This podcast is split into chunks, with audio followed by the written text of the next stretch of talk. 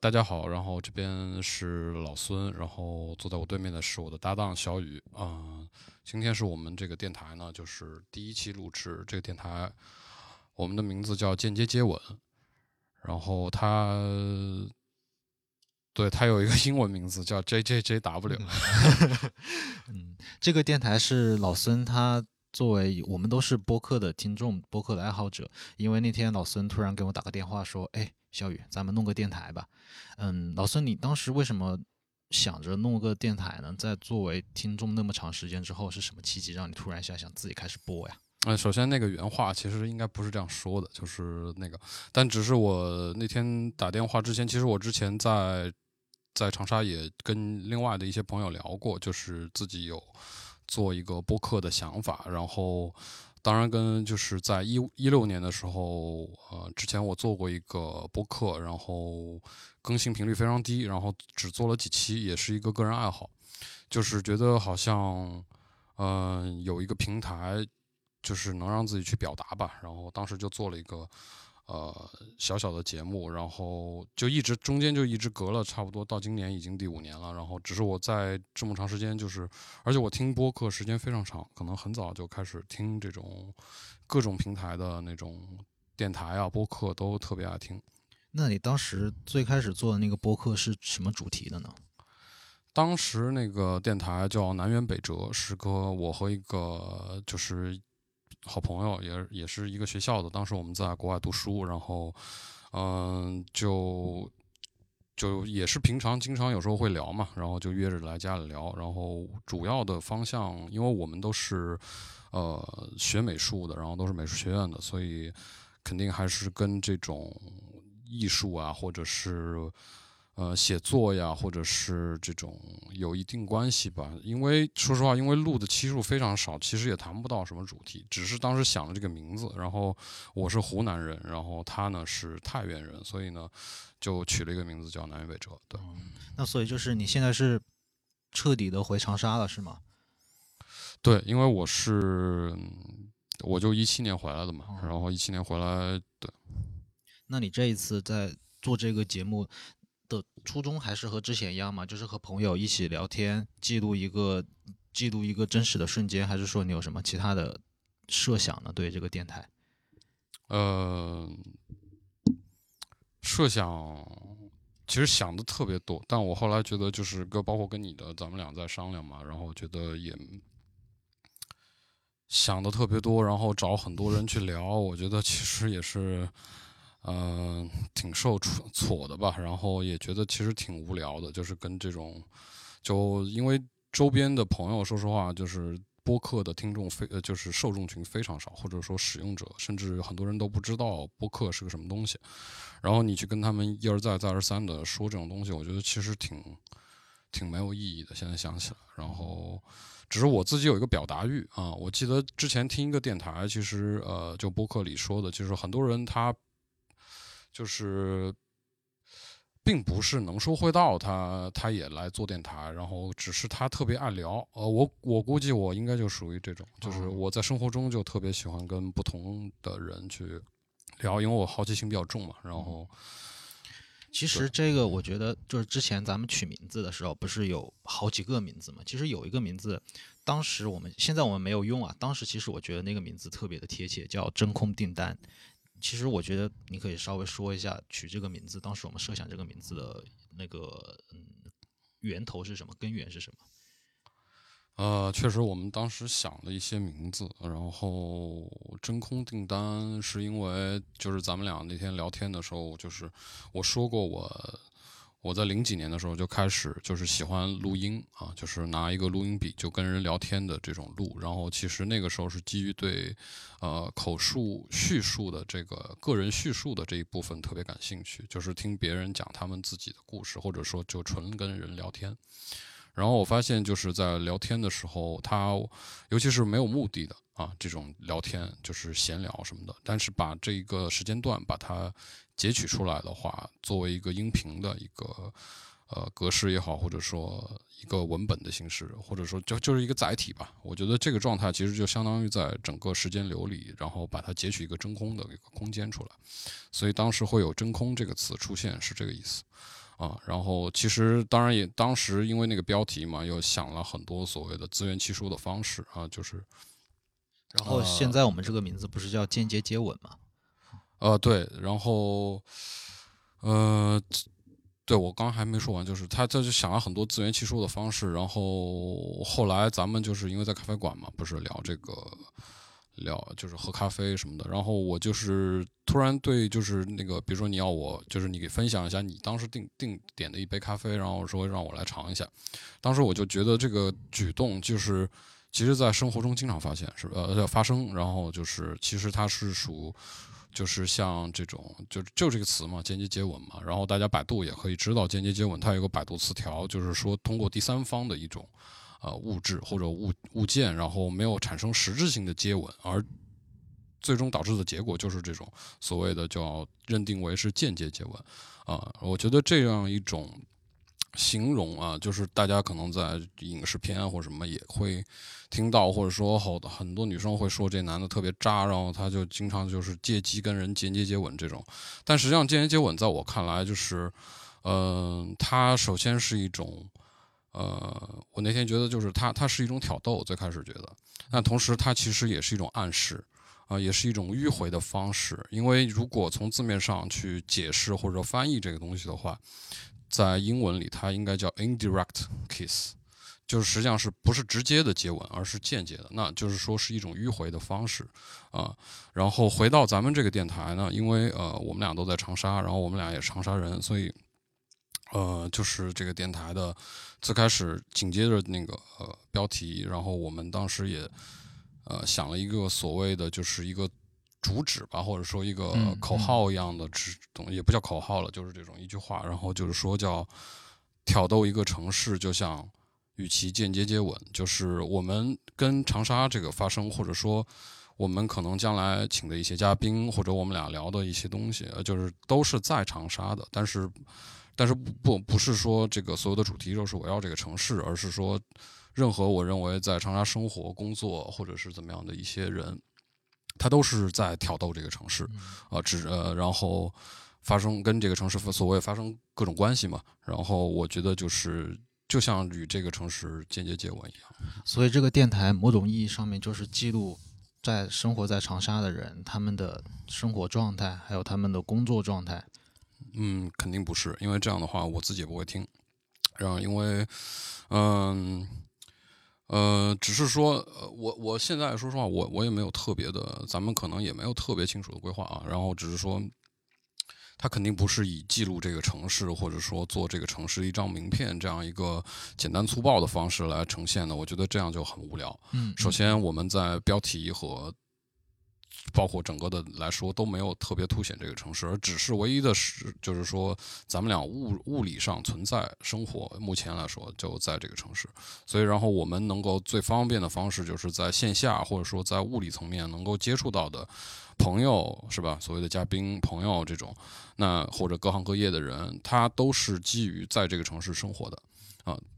我觉得这个特别重要，因为现在的话，因为有网络，还有各方面的资讯很发达，很多时候我们都是通过一个虚拟的空间，然后再和别人聊天。因为我平时也会和一些朋友就是煲电话粥聊很久，但是那种方式和面对面直接是见面聊是有很大的不一样的感受的。嗯，那其实那这样的话，我们这个电台既然在长沙，除了我们都是生活在长沙，你有什么其他的想法吗？我们如何来到这个城市的？我们这个电台为什么要在长沙来设立？因为其实像老孙他也是有很长时间在外面生活的经历，我也是。当时其实完全你有机会在其他的城市，或者说，就像我们刚刚说的，电台普及率、观众受众更多的一个城市、一个地点，那样的话其实会更便于我们聊天，或者是继续发展这个电台。呃，所以你的问题是？我的问题就是为什么我们为什么要在长沙做这个事情？呃，就因为我在，我在长沙呀。因为我如果在，比如说广西，是吧？我如果在佛山，那我可能就在佛山做；我如果在深圳，我就在深圳做。然后，但是这个不会影响我取这个名字叫“间接接吻”，因为这个它在任何一个地方都会产生这种行为，是吧？然后，呃，我明白你的意思，就是，呃。是因为确实，呃，其实还是回到最开始嘛，就是因为咱们身边其实博客受众很少，然后能够找到一块儿，我不知道未来能够来聊的这种人也应该不多啊。然后，呃，甚至我们现在也在招募这种所谓的有兴趣加入到咱们这个博客的这样一个团队的，不管是各种各样的朋友也好啊，然后，然后可以一块儿来聊聊嘛，就是这种，然后分享一下，呃。那你对那我们咱们这个节目，你有什么形式上面的要求吗？比方说是要做的剪辑的很精致，或者是像一些其他已有的电台那样，还是说完全一个原生态的记录咱们这个聊天的时间？呃，对，这个就是我基于我上一个电台节目啊，因为那个时候也是因为技术原因限制，然后包括就是正是因为这种技术原因的限制，就是说。很多东西可能我们在音音频录音这个东西不是特别专业，那当然也要感谢，特别感谢今天的这个朋友的一个赞助，在这样一个比较我对于我们来说其实很专业的一个空间里啊，因为我之前就是拿手机录的。然后，哎，你那个问题是什么？我我的问题就是我们有什么技术上哦，对对对对对，所以我当时的定位就是说，咱们录这个东西呢，虽然是一个很好的一个录制声音的效果，这是其实为听众着想的。然后，但是整个节目的定调就是，或者说一些规则吧，就是认为是不不剪辑的一个状态，无剪辑的状态，是因为我呃早期看电影特别喜欢，就是由丹麦导演拉斯冯提尔他们一帮人组成的一个。也不是组成吧，就是号召发起的一个组织，叫 Dogma 九五。这个组织是在九五年创立的，然后当时有一票导演，然后就列了一些章程，包括比比如说，呃，这个呃音画必须要同期录音，然后进拍摄的时候不能用灯光，然后要。在哪里发生的故事，就得在哪个特，就是在那个固定的场景发生等等。他给拍摄电影的这种方式设定了很多，呃，比较在技术上比较难的一些规则啊。同时，对于我来说也是，呃，就是我也喜欢这种比较朴素的质感啊，这个很重要。就是呃，我不太喜欢那种播音的那种矫揉造作，然后或者说。有台本的那种写法，因为我觉得生活已经，呃，其实编排的非常好，所以，呃，我我觉得电台要做的就是尽量从我的角度来，呃，主观的角度或者你的主观角度，然后把这个已经编排的很好的一个生活，把它怎么样来呈现，或者说通过声音的方式啊呈现给大家，我觉得是这样。我的对，嗯，我觉得是这样。你刚说的那个 Dogma 九五那个事情，其实我觉得咱们可以稍微聊一聊。其实这个完全就是代表着老孙做这个电台的一个对于电台的理解，对吧？就是这种没有经过刻意的设计、刻意编排的生活，把它完全自然的呈现出来。因为，因为据我所知，老孙他的艺术创作其实更多的会以那种影像或者是 ready made 的这种形式来呈现。那，那这个东西是不是你的职业或者说你的创作方式和你对电台这种形式？着迷有必然的联系吗？这个我没有这样想过，我觉得应该没什么联系，没什么联系。因为我对电台，是因为我们也说过，就是我，呃，就是很小的时候，就真的是很小，就是可能是初中还是小学，就是那时候拿那个随身听的时候，就会听深夜电台嘛，然后有那种热心电热 热心群众打电话那种电台，那个时候我就晚上躺床上听这种东西，然后各种。呃，就是疑难杂症啊之类的，这种就是挺有意思的。然后那时候也未成年嘛，然后，呃。然后到了后来，我中学的时候也做过那种学校的广播站，就是英英文广播站的那个播音。那但是那个就比较，就是虽然我们不是科班，当时也不是，但是他肯定是参照那个科班的所谓的广播电台的方式来做的。然后就在午休的时间这样做。所以，嗯，包括我这个人就是一直呃，就我对声音非常的迷恋。啊，就是不管是这个人，我觉得就有些人他觉得一个人字写得好，他是加分的。对我来说，一个人的声音好听，有质感，很特别，有识别度，对我来说，这个人是加分的。嗯，哎，那其实我刚刚听到你说小时候咱们那个听那种深夜电台，有那种人打电话过来问，其实你觉得这种形式可以放到咱们节目里面来吗？就是我们定一个。比方说什么时候开始录制，然后有观众在下面留言，我们放个电话号码，让别人打电话过来，任何话都行。你觉得这种形式？因为其实对于你来说，这不是你童年对这个电台感兴趣的一个很有诱惑的一个兴趣点吗？呃，对，这个我觉得也是 一个。就是咱们也聊过嘛这个事情，然后我觉得，就是咱们当时在探讨电台差异性的话，像现在这个所谓的二零二零年开始以后的这个呃音频节目的 什么井喷期也好，什么热潮也好，我管它什么对元年之类的，反正我是没没从我周边的生活朋友来感觉是没有完全没有感受到，只是我自己作为一个博客听众，我觉得好像是在一个这波浪潮里，好似乎而且这个时候做电台。呃，也不是一个很好的时候，甚至应该是在二去年的时候，可能是一个更好的时候，感觉是这样。但是，为了找一个差异化，那我们确实当时想到了这个环节，就是我确实小时候受影响的这个呃热热心热热叫什么热线电话这个环节，就是呃，可能将来就是将来我们会在这个。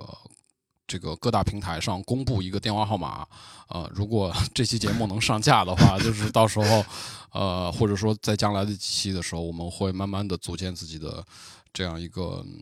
所谓的一个听众群，然后同时就是把这个电话号码，我们确实是希望真实的陌生的电话打进来，然后，呃，我们会在征求你同意的情况下，将这一段录音呢，呃，这段通话把它保留下来，同时切片到这个。电台里，记住我说的是切片，不是那种。当然，这其实也是一种剪辑吧。但是从主体的录音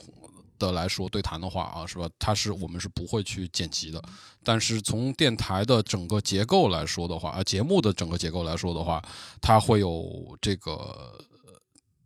电话热热线电话的这样一个一个段落，呃，作为我们这个节目的一个区别，因为它是一个提前录制的，然后在后期放上去，但是，呃，中间有一个所谓的一个，呃。Live show 或者说是一个 所谓的个互动环节、直播环节，可能就发生在这个电台的这种里边，啊，所以我我是这样想的，但我估计也不会有人打。我觉得，呃，没没准呢，是吧？没准呢。就是那那你其实对于这个电台还是有未来的一个设想，或者是未来的一个期许的，对吧？嗯。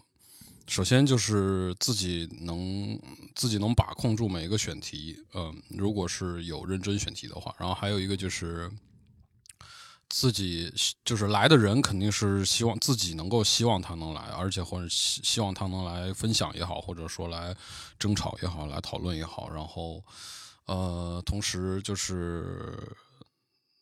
就是自己聊聊的比较嗨嘛，得这样。但是第一期肯定就是比较难，因为这确实也是我俩就是第一次在一个呃录音室里啊来录。其实这个录音室和在外面录还是有一点不一样，这个气场，这个整个的这种氛围。对我反正现在我算是慢慢适应，就是咱们之前不是说是就是说也会有一些所谓的特期，就是在。开车是吧？咱们那天也试过，就是整个在城市里绕，无目的的开，然后整个录音环境是在车内的来完成的。可能也有那种街头的那种，但是这种方式我觉得就是，就我觉得还挺好的，对，就很正式感觉。嗯嗯嗯嗯嗯。因为咱们这个是间接接吻嘛，用行动或者场域和这个城市发生一些关系，其实也是一种间接接吻。嗯，我说到那个，我有一点小问，比方说，如果我们聊得开心，只是为了自嗨或者是怎么怎么样，那我们为什么不用长沙话直接聊？你是长沙人，我也是长沙人。那个抛开受众面会很窄这个这个层面来说的话，呃，呃，就是。我这个其实要说，感觉好像我也不知道无从说起。就是对，肯定是通过一个受受众的原因，还有一个就是，呃，普通话作为我们的一个第二语言啊，如果非要这样说的话，那肯定不是母语。然后，嗯，它可能在我们。它更贴近于可能我们平时就我们两个人自己啊写作时的一个时态或者是一个状态，它的这个语言更贴近于我们的书写字体。那同时他也是，比如说我现在说我得脑子里得转一下，那他可能更不会那么的肆无忌惮，他可能会稍微看起来听起来会更严谨一些，然后他会呃，对，而且肯定我说了，因为咱们就是。将来要请的朋友什么，他们可能只是在这个城市而已，他并嗯不是这个城市可能的人，这个没关系。然后，那如果要跟他们交流，不可能就是保持低嗯调性的话，也不可能就是跟他们说长沙话嘛。但嗯是就是咱们节目确实也可以跟听众就是到时候说一下，他肯定中间比如说有的时候会出现一些长沙话，这个嗯这不是对，这不是问题。嗯嗯嗯，嗯，其实我刚刚说到方言这个事情啊，其实我有一个比较有意思的体会，就是，嗯，我不知道老孙他当时在法国是个什么情况，因为我当时在意大利的时候，川渝地区的朋友他们见面都会说四川话，然后呢，长沙这边的可能见面之后会先要问。你会不会说长沙话，然后才开始进行长沙话？好像就是长沙这个地方，它的本地的一个方言已经变成一个选择性的一个语言呢，就是我得学，我得学，我才知道，而不是说我一生下来父母都会跟我用长沙话来交流。现在很多小孩儿或者是比我更年轻的朋友，他们都不太会说长沙话。你觉得这个原因，你会你会稍微有点感觉到惋惜吗？其实我是会有一点这种这种惋惜感的。嗯，嗯，我觉得你说“惋惜”两个字特别有港台音。啊，是吗？然后那个我没有什么惋惜的，我只是感到愤怒。然后就跟我很多的朋友一样，就是如果你是长沙人，然后可是你父母可能也是长沙的，然后但是你从小可能没有被这个语言呃所浸润着长大吧，或者说你没有就很可惜，你没有就是你丢失了可能在我们看来老长沙的一部分的这种生活状态，或者说这种人的这种。思维方式，或者说语言的等等，就可能你都丢丢失了。我觉得确实会感到很生气。然后，呃，同时我觉得，嗯，当然你刚刚说的举例是国外，我我其实没有遭遇过这种，因为我在法国遇到的长沙人很少，但是就遇到的就是本地的，所以。呃，甚至是在国内认识，然后出去的，然后都是长沙人。那咱们在一块儿，我们我们在一块儿的时候，肯定是说长沙话。然后，当然有第三方在的时候，那就变成普通话。但是肯定会找机会，就是两人是说方言啊、这个是毫无疑问的。我很难相信，就是两人或者说对两个人，然后就你可以想象一个场景，比如说都在地铁里，然后周边可能有外国人，有其他的地方的人，然后你是两个长沙人的时候，肯定是说长沙话，不会说普通话啊，这样子就是嗯，对。嗯嗯嗯，我刚说那个其实是因为有一个事情也是也是发生在我身边的，他是长沙人，但是他的爷爷奶奶、外公外婆都不是长沙人，都是从从北方或者是从其他地方服从组织的要求，然后来到长沙的。其实他们的爸爸妈妈大概那个时候已经十几岁了，所以说他们并不对于长沙的认同感是没有那么强的。他出生，他的那他自己出生在那样一个家庭环境里面，其实对长沙是没有多少认同感的，只是在这边读书上学，所以他们对于家乡，他们对于家乡的概念是很混淆的。他们他们肯定不是，他们自己从认知上不太认同自己是长沙人。呃，这个说实话，就我也第一次听你说，但是从我个人经历来说，恰恰我是符合这个经历的，然后而且就是我的祖辈都是北方下来的，他们不是说服从组织，也算吧，就是参军嘛，然后打仗到南下过来的，那他们是第一代作为长久，就是他们从十几岁就加参加工作，然后随随军，然后到长沙，然后来这样，然后到现在。就是九十来岁，或者说八十多岁这种，呃，他们肯定是不会说长沙话的，然后他们的方言就小时候儿时的那种方言也混杂着湖南这边的腔调吧。然后，但是作为我的父母很奇怪，我也跟他们聊过，他们是作为第一代出生的，按现在的道理来说，说算是新长沙人，但是他们而且是在单位大院长的话，他们都是。说长沙话，这个很奇怪，因为有些院出来的就会说普通话，但是我的父母恰恰是都说长沙话，而且普通话非常不标准，就是那种。然后到我就是第二代，所以呃，对我来说，我肯定是死死的就是也不是死死的，就是我肯定是自我认同我是一个长沙人啊，除非小的时候你得要填祖籍啊，你是哪儿的，那我就填哪儿啊，这个是这样的。但是，嗯，对我没我我的遭遇就是或者我的亲身经历，恰恰是跟你刚说的那个是反向的。嗯，那你会觉得就是长沙这个身份，或者说？这么一个二线城市会让你觉得丢脸吗？你作为这样的一个背景，就是你会在乎你的故乡是哪个地方的吗？比方说，有些人如果他的故乡是大城市，他就特别自豪的跟大家说。但是，嗯，假如你是一个不是那么出名的一个城市人，你也会很自信的跟别人说你的生活背景吗？现在我能听到的很多方式，就是大家非常标榜自己是小镇青年，这个词也听得越来越多。我当然不是小镇青年，而且我不认为长沙所谓的一线二线这个概念，啊，就是城市也不应该这样来分，啊，就是我我就是像之前说的，我认为城市不分一线二线，只分本地与外地。所以对于我来说，每个人都有他的主场，每个人都有他的客场。那你在主场还是在客场，这是。就看你在哪儿嘛，所以我觉得我肯定不会认为这个丢脸，但是我不知道其他人怎么想。这个，对，嗯，因为其实我身边有一些朋友会挺介意这个东西的。嗯，我觉得下次可以找一个这样的人来聊一聊。因为他什么？他就介意他的，对对对。比方说，他可能是一个，就像你说的，不是小镇青年，是那种。我觉得小镇青年这个概念可能更加的偏向于年纪稍微大一点的吧，可能小孩儿不太。现在真的是年轻人，小孩也是这样的嘛？就是他就是。呃，对，就是我我知道有些，比如说做说唱的，他就是标榜那个小镇啊、县城，或者甚至真的是是镇上的那种文化，以那个特色来写他自己的创作等等之类的。然后还有一些做原创设计的哈，或者是什么，他都会从那个地方吸取很多的元素什么的。甚至其实很多早期的嘛，做音乐或者什么，他会到一些地方去采风，然后或者什么。我我觉得这个。这个可能是跟他们职业有关吧，因为他们是一个创作者，所以他们需要找到一些很真实的东西。也可能，对，也可能，对对对，也可能。嗯，因为我我有很多朋友，他们都是学一些其他的，他们在就是不是文艺创作之类专业的，他们在生活里面可能在一些大城市啊什么的，就会比较的。隐藏自己的身份，比方说口音，或者是一些，如果他有一个留学背景，他会尽力的在生活中间去，或者说在一个好的学校读书的，他会把自己的后天的生活背景覆盖他自己的原生背景。其实我对于这种还挺挺有意思的，挺挺有想聊的一些看法的。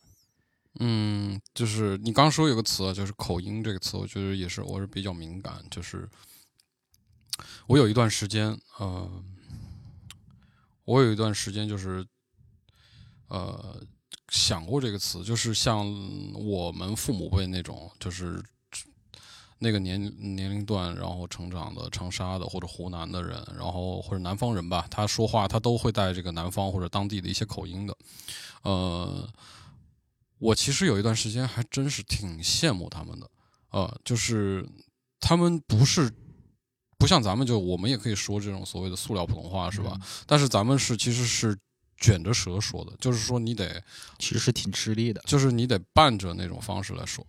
呃，那种其实我觉得他的语言中带着很深的自己的身份烙印，啊，但是比如说像我现在说的，我我自认为是这种所谓就是比较字正腔圆的这种普通话的话，呃，他其实是很难听出我是一个南方人，啊，但是呃。我又忘了我要刚刚说什么，就是口音。对，就是，呃，不是，我刚刚有一个东西忘了，就是呃，对我后来就有意识到，就是为什么我，呃，就是，而且我学这个普通话其实并不费力啊，就是，呃，这个可能因为是有一些，说实话是有一些家族遗传，就是因为我父亲会说很多方言。呃，但是，或者说我学外语的时候，咱们中中国人特别强调一种，就是要那个发音嘛，就是你要读学起来像英国人，像什么伦敦腔啊，什么纽什么美国腔之类的。其实回到普通话这个东西来说的话，它是一种非常自我的一种精英主义。我觉得，就是你想要把自己，就像你说的，把自己身上的痕迹抹掉。那我既然说这个话，那我就想让自己把自己身上所谓长沙人、南方人这种。东西给抹掉。我觉得这是一部分，这也是我们刚刚回到，就是说为什么要用普通话来录这个节目，因为呃，就是就是任何一个节目或者说是一个载体也好，它其实就是一种，它也是另外一种身份吧。我觉得是这样子，嗯嗯嗯，这个其实挺有意思的。因为我其实我我在自己某一段时间，我对长沙这个身份是不太认同的。我会因为我也不知道是因为大家对于这个城市的一些刻板印象，或者是一些传媒饮食给他一些标签。因为我觉得这些东西不是不是特别能够代表我生活的这个地方。比方说一说到长沙，就会有一些什么标签，或者说一些其他的朋友，他说到他的家乡，就会有一些那样的标签。其实我觉得这个标签。标签化的这个方式，嗯，我自己是不太能够接受的。嗯，对，就是等等一下啊，这个，呃，标签它肯定是便于大家的认别认识嘛。然后，呃，作为我们，比如说对于可能上海、深圳、北京、杭州乱七八糟的其他城市，洛阳是吧，或者甘肃什么的。天水之类的，你不了解这个城市的时候，你肯定就是去通过贴标签嘛，或者说你问别人的时候，就是这在所难免。但是我们做这个电台，呃，基于这个城市也好，或者说在这个城市发生也好，它肯定是，呃，就是我刚回到就是说挑逗这个词啊，就是我们是作为主场来挑逗自己的主场。就是主人挑逗自己的主场吧，所以我觉得跟那种所谓的将自己的，就首先它不是那种表演性的，然后或者说是那种，它也不是由一个客场人来呃挑逗我们的主场这样的概念啊，我这个说法其实没有任何就是所谓的排斥其他的概呃其他地方的意思，我只是说呃有多种渠道来跟。任何一个城市发生关系，那作为我能做的就是，我不可能说我不是长沙人，然后我来，来来来怎么样？那我没办法改变我的这个身份的情况下，我就只能用这种方式来跟我的这种城市来发生一个挑逗。所以我觉得，可能就像你说的，其他人对于长沙或者这个城市，咱们这个城市的一些标签，或者说一些非常的刻板印象等等之类的，呃，我不能完全否认这些东西存在。然后，但是我觉得就是。可能通过做，也这也是我想做电台的一个原因，呃，是通过做电台，然后通过聊天啊，这样一个时间比较长，然后跨呃跨度比较长的，而且比较慢的、比较放松的一个方式，来就是让自己就是多一种渠道来接触这个城市，而且多一种渠道来，嗯。就是就是所就是所谓就所说的那个俗一点，就是拥抱这个城市嘛。对对对，我觉得这个是挺值得做的，因为就是我们用自己真实在这个城市的很深刻的理解，还有就是很深的生活经历，来告诉大家去掉某些标签化。但这个肯定不是我们做这个电台主要要做的事情，我们还是要希望能够让这个城市变得更加的呈现出一个更加有意思的点，还有更多值得被挑逗的人。然后咱们一起来完成这个电台的收音。呃，对，但是对也不对，就是我觉得，嗯，可能我们当刚才聊天过程中过多的强调于这个城市，但我想说，这个电台绝对不是说真的是这个城市的电台，我觉得不是这样子的。嗯，如果它是有被人认为是这个城市的电台，我觉得也挺遗憾的。就是，呃，只是说我们能聊的。可能更多的是这个城市。如果非要聊城市的话，那就更多的是这个城市而已。其他城市我也不熟，或者说我根本就不关心，啊，所以我更关心的是我现在就是吃喝拉撒睡的这个城市就是这样子。然后也没有说什么去掉什么标签，因为很可能我们做很多事情其实也是在贴标签，所以只是这个标标签它越贴越密，然后越贴越呃越贴越琐碎。嗯，是没错，是琐碎。但是我觉得有一个东西我们值得关心一下，比方说像在这个城市里面一些新的品牌，一些被广为人知的一些品牌，比方说一些餐饮品牌。最简单的就是有一个品牌，它不是在广东那边开了很多分店嘛，开了两家分店，它某种意义上面代表了这个长沙老一点的，就是记忆深处中的那个长沙的呃饮食啊什么。但是我觉得这个这些东西。不一定能够说明这座城市正在发生的一些人或者是一些事在干的。比方说，嗯，三顿半，你知道吧？这个这个品牌，知道。他们的创始团队可能我具体也不太清楚啊。但是在我知道这个品牌是这座城市的人弄的之前，我根本就不会把这个品牌和这个城市联想到一块儿去，因为它它非常的新奇。谁会想到这个城市一个嗦粉或者是吃喝玩乐洗脚这个城市能够出这样的咖啡餐饮的一个这么一个可以说是新型的品牌吧？我我我当时是挺。挺欣慰的，说实话，我看到这个品牌是出自这个城市的，这个也是一种新的标签呀。嗯，就是我知道你前面说那个餐饮是是哪个哪个公司啊？然后，但是那个三顿半，说实话，我不是他的消费群体。然后，我当然知道他是因为也是因为听电台，然后好像而且好像他是先在北上广这种城市比较。出名，然后才慢慢的被大家认知到是一个，他是好像是几个团队是长沙人，然后创立的这样的，然后，呃，但我想说的就是，呃，这也是我们做电台的一个目的吧，就是一个城市肯定是可以被无数人去描述，或者说是。转载它有很多种样貌等等之类的，呃，我们其实也只能就是代表我们自己，然后这种非常主观的方式，然后呃，通过尤其是通过声音的这种长时间的声音啊，然后来嗯陪伴这个城市，也让这个城市可能陪伴我。当然，也有很多人，我相信将来也会有很多人会来。呃，参与我们这个来陪伴我，大家一起互相陪，就是抱团嘛，是吧？嗯，抱团取暖嘛，这种，然后这种情况啊，所以我们提供的也就是一个，呃，你说它带腔调吧，但是我们又用普通话录的，然后你说它不带腔调呢，可是我们似乎就是觉得还是有一些不同的声音要发出来，或者说要要叙述之类的，这个都不重要，我觉得，嗯，就是。就是多多多一种方式嘛。其实电台它也是一种，呃，从我来说是一个可控的，实就从实际的角度来说是一个可控的很小的一个平台，能够希望能够聚集一帮朋友，然后能够接触到通过这个平台去接触和个人接触。我觉得对跟这个城市的呃我的感受和回馈应该是不一样的。嗯，没错，没错，是。那其实你最想接触什么样的人呢？就是在这个城市里面，是什么样的人都行吗？只要他带着故事，只要他有趣，都可以来来这个节目，大家一起发声吗？呃，对，只要是个人就行。当然，如果猫和狗能说话，我也愿意让请他 来来节目。所以，嗯，就咱们基本上就是，首先自己，嗯，就是没有不能说的，只有不能播的。我觉得就是这种。宗旨吧，然后，呃，所以第一期我觉得也是在这个录音棚的一个尝试，我觉得差不多，就是先这样试着看，然后